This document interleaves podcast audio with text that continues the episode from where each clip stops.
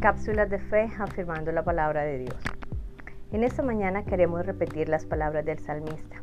Pacientemente esperé a Jehová y se inclinó a mí y oyó mi clamor. Y me hizo sacar del pozo de la desesperación, del lodo cenagoso.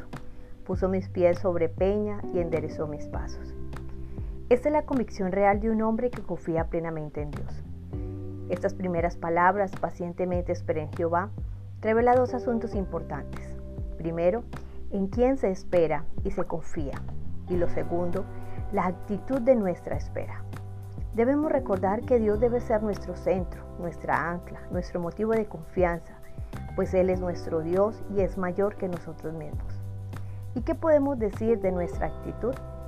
Muchas veces en nuestra mente y razón sabemos quién es Dios y lo que puede hacer, pero la ansiedad, las circunstancias que vemos, el deseo que todo se solucione ya e inmediatamente, en un abrir y cerrar de ojos, nos llevan a la desesperación, pues no vemos nuestros deseos cumplidos.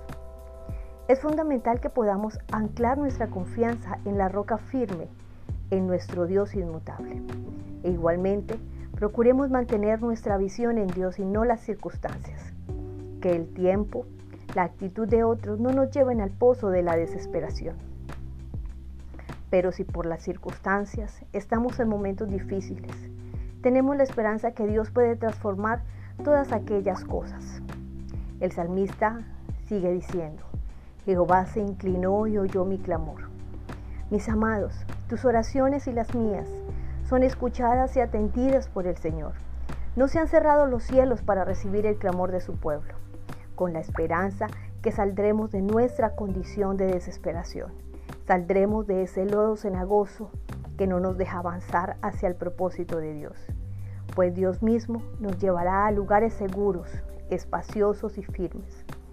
Hoy es la oportunidad para permitirle a Dios que afirme, enderece y guíe nuestro camino, que Él nos tome de la mano y logremos cada día afirmarnos en la fe, avanzar en el camino de rectitud y crecer en la esperanza eterna.